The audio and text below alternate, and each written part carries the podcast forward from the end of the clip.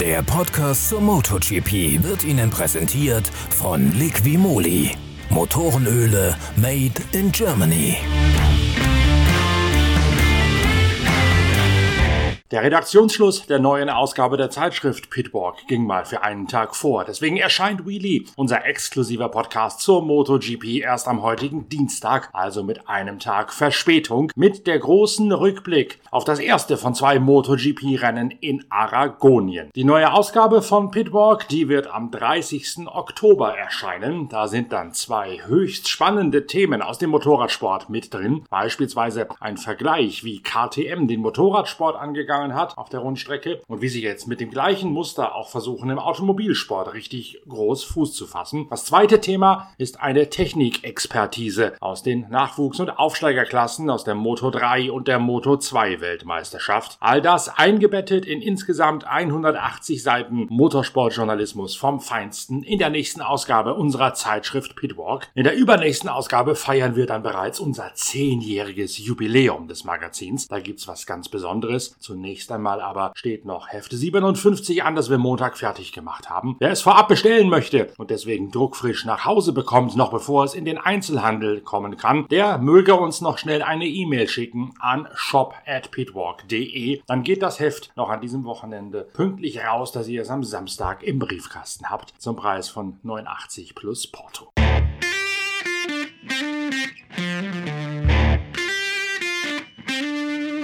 Jetzt aber schnell hinein in die MotoGP in Aragonien, denn die MotoGP hat einen neuen Tabellenführer. Juan Mir hat Fabio Cattararo abgelöst. Mir auf der Suzuki jetzt auf Platz 1 mit 121 Punkten. Cattararo auf Rang 2 mit 150 und Maverick Vinales auf der dritten Position mit 109 Punkten. In Aragonien hat allerdings nicht Juan Mir das Rennen gewonnen, sondern sein eigener Teamkollege Alex Rins auf auf einer Suzuki. Von der Pole Position ausgekommen ist Maverick Vinales. Der Spanier auf seiner Yamaha hat das Tempo allerdings nicht durchhalten können. Der Hintergrund? Eine falsche Reifenwahl. Er war einer der wenigen, der vorne wie hinten mit den weichen Reifen ausgerückt ist. Das haben auch die beiden Suzuki-Fahrer Rins und mir sowie Brad Binder auf der KTM und Paul Espargaro, dessen Teamkollege, gemacht, sowie Smith. Alle anderen sind vorne mit dem mittelharten Reifen ausgerückt. Es war unglaublich kalt, deswegen lag die Reifenwahl von Maverick Vinales eigentlich nahe, doch die Gesamtbalance der Maschine hat dann nicht mehr gepasst. Vorn ist der Reifen zwar nicht in die Knie gegangen, dafür allerdings hinten auf der linken Seite. Da gab es bereits in der sechsten Runde einen riesigen Zeitabfall und danach war es dem einstmals führenden Maverick Vinales nicht mehr möglich, das Tempo der Spitze mitzugehen. Stattdessen musste er wehrlos über sich ergehen lassen, dass er durchgereicht worden ist.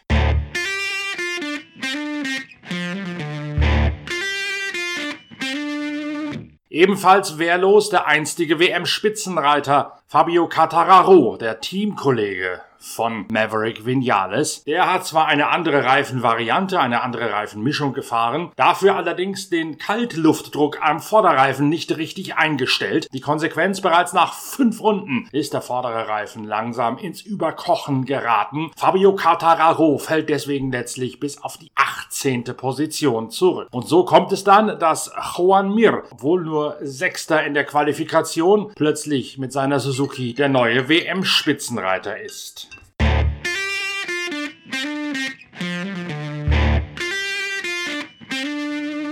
Juan Mir hatte sich sogar ein bisschen mehr erwartet, nachdem er die Reifen im ersten Teil des Rennens bewusst schonte, hoffte er, dass er ab der zweiten Hälfte angreifen könne. Stattdessen allerdings ging auch bei ihm links ein Reifen in die Knie, bei ihm allerdings der linke Vorderreifen. Deswegen ging es am Ende sogar noch spitz auf Knopf im Kampf um die dritte Position mit Maverick Vinales. 0,2 Sekunden trennen die beiden letztlich auf dem Zielstrich. Trotzdem, obwohl nur Dritter hinter Rins und Alex Marquez auf der Honda, ist nun äh, Juan Mir der neue WM-Spitzenreiter Reiter. Zum letzten Mal hat ein Suzuki-Fahrer im Jahre 2000 den WM-Titel in der Königsklasse geholt. Kenny Roberts Jr. damals. Nun hat plötzlich Juan Mir die besten Karten auf der Hand. Das entspricht allerdings ziemlich genau dem, was ihr als treue Wheelie-Hörer bereits wisst. Denn wir hatten ja in unserer Expertenrunde mit Sandro Cortese bereits rausgearbeitet, dass Alex Rins und vor allen Dingen Juan Mir zwar bis jetzt noch sieglos waren, aber gerade Juan Mir sich in den letzten Rennen durch seine Konstanz immer weiter nach vorne gearbeitet hat in den Reigen der WM-Geheimfavoriten.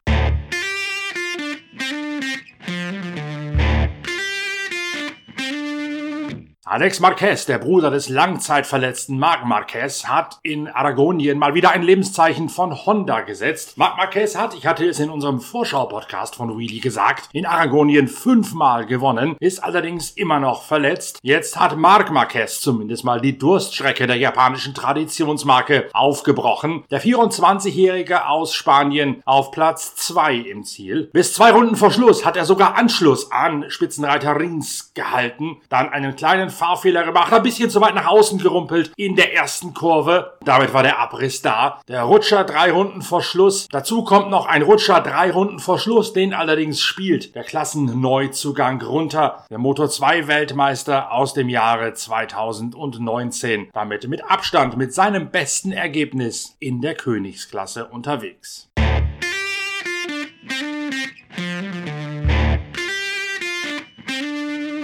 Andrea Dovizioso entwertet sein Wochenende nur mit Startplatz 13. Zudem gibt es intern noch Zoff, weil Danilo Petrucci, sein einziger Schützling, sich in seinen Windschatten geklemmt hat und so gezogen vom Teamkollegen Dovizioso letztlich eine bessere Rundenzeit hingebracht hat. Andrea Dovizioso, der 34-Jährige, der bereits 15 MotoGP-Siege auf dem Konto hat, in Q1 ausgeschieden und damit hat er bereits in der Qualifikation so viel Boden liegen lassen, dass er letztlich zwar Platz 7 sieben einheimsen konnte, die ersten vier für, für, ihn allerdings niemals realistisch gewesen wäre. Auf der Ducati hätte der mittelharte Reifen allerdings hinten raus sowieso nicht so gut gearbeitet wie im Training. Deswegen sei es umso wichtiger gewesen, oder besser gesagt, es wäre umso wichtiger gewesen, möglichst weit vorne zu starten, um in den letzten paar Runden nicht so viel Boden zu verlieren und dann Schadensbegrenzung mit dem abbauenden Reifen zu betreiben. Genau das wäre aufgrund der falschen Strategie in der Qualifikation nicht möglich gewesen. Andrea Dovizioso nach Platz 7, jetzt auf WM-Rang 14 mit 15 Punkten Rückstand auf den neuen WM-Tabellenführer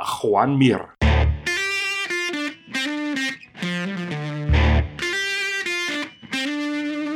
Auch Stefan Bradl hadert mit seinem Qualifying. Nachdem er das Fahrwerks-Setup am Sonnabend komplett auf den Kopf gestellt hat, muss er trotzdem vom 21. Startplatz aus ins Rennen gehen, weil in Q1 keine gescheite Runde passt, auf der er alle theoretisch besten Sektorzeiten zu einer idealen Runde zusammen hätte fügen können. Im Rennen verstrickt er sich dann auch noch in ein Duell mit Fabio Cattararo, der mit seinen abbauenden Reifen direkt in die Fänge von Stefan Bradl kommt. Die beiden überholen sich einmal zu viel hin und zurück zurück. Beim zweiten äh, Überholversuch drängelt Katararo Stefan Bradl neben die Ideallinie, macht dann allerdings seinerseits einen Fehler auf der Bremse und muss einen zu weiten Bogen fahren. Deswegen verliert Stefan Bradl durch diesen Zwischenfall knapp fünf Sekunden und dadurch auch den direkten Anschluss zu den beiden Tech 3 Piloten, die zu diesem Zeitpunkt des Rennens noch vor ihm liegen. Am Ende wird Stefan Bradl nur 17.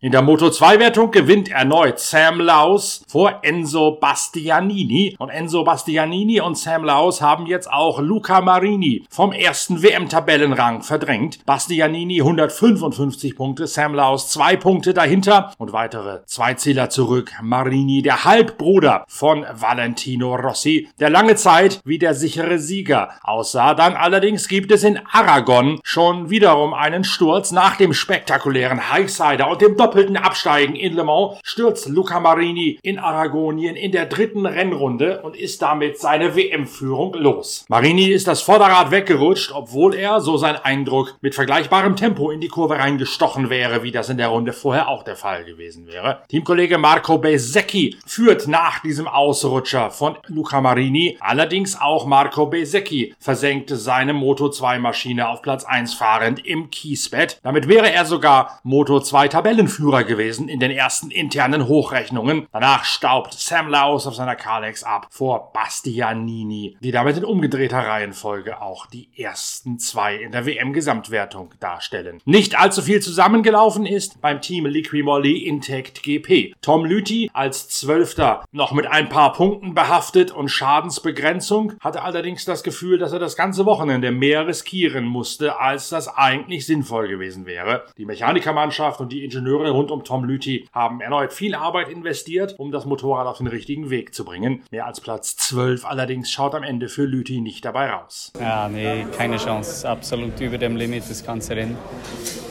Viel, viel zu langsam. Kann, man kann es einfach nicht schönreden. Es ist ganz schlecht. Wir haben es nicht hinbekommen mit der Abstimmung. Ich war ähm, in den schnellen Kurven hatte ich wirklich Mühe, die Kontrolle zu halten. Dann das Problem war, okay, alleine konnte ich irgendwo einen Rhythmus fahren.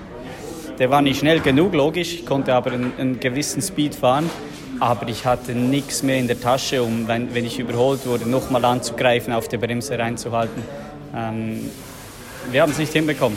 Wir haben es einfach nicht hinbekommen und der Speed ist nicht hoch genug.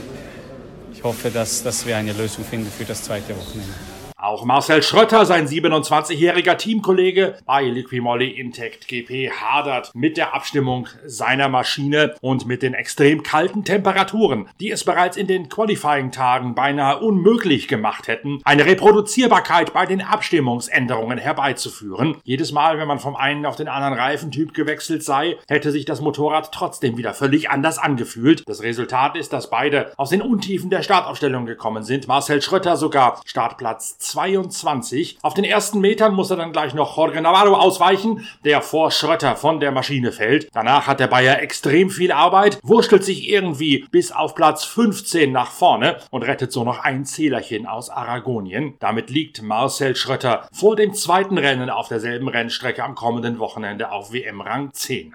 Das ganze Problem fängt natürlich viel früher an, dass wir mal wieder in so einer Position sind. Ähm, von wo, von, wo man, von wo es einfach schwierig wird. Egal wie gut man fährt, klar ist immer was möglich, aber wir machen uns das Leben halt immer extrem schwer und momentan läuft es einfach nicht so rund. Obwohl jeder sein Bestes gibt, natürlich. Ähm, und dann kommt natürlich Pech auch noch dazu. Also, ähm, ich glaube, ich habe echt einen ordentlichen Start gehabt. Habe eigentlich auch wirklich versucht, einfach reinzuhalten am Anfang, obwohl die erste Kurve extrem eng ist und äh, fahre aus Kurve raus und sehe da vorne schon einen liegen und ja, du kannst dann halt irgendwie richtig ausweichen, weil du musst schauen, wo rutscht der Motorrad hin, wo rutscht der Fahrer hin und denke okay, es war okay, dann muss ich nur mit bremsen und so schnell kannst du gar nicht schauen, das sind Leute, die von hinten starten vor dir und dann fängt schon mal auf Deutsch gesagt Scheiße an. Ähm, aber ich habe einfach versucht, das Beste draus zu machen. Ich habe gekämpft, wie es geht, dass wir nicht den besten Speed haben, das, das haben wir gewusst. Ähm, ich habe einfach versucht, Leute zu überholen. Dann kam Manzi nochmal zurück, der hatte echt einen ordentlichen Speed. Aber ich glaube, ich habe dann auch immer wieder, auch gerade zum Schluss, echt konstante Rundenzeiten fahren können, obwohl der Grip sowohl hinten wie vorne eigentlich immer weniger und weniger wurde. Wie man auch bei den anderen natürlich deutlich sieht.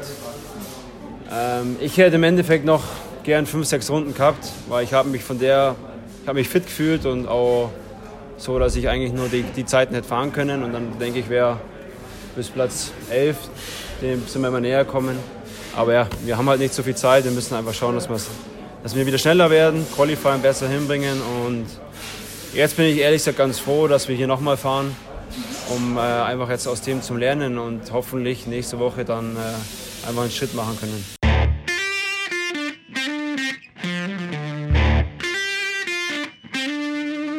Am selben Ort geht es bereits am kommenden Wochenende weiter mit dem nächsten Durchgang der MotoGP. Bis dahin habt ihr sie schon, die neue Ausgabe unserer Zeitschrift Pitwalk. Zumindest wenn ihr sie vorbestellt über shop@pitwalk.de.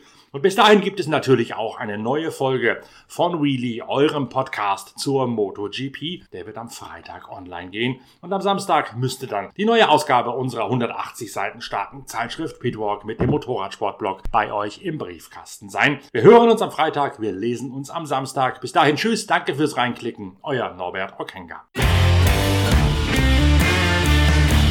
Der Podcast zur MotoGP wurde Ihnen präsentiert von Liqui Moly. Motorenöle made in Germany.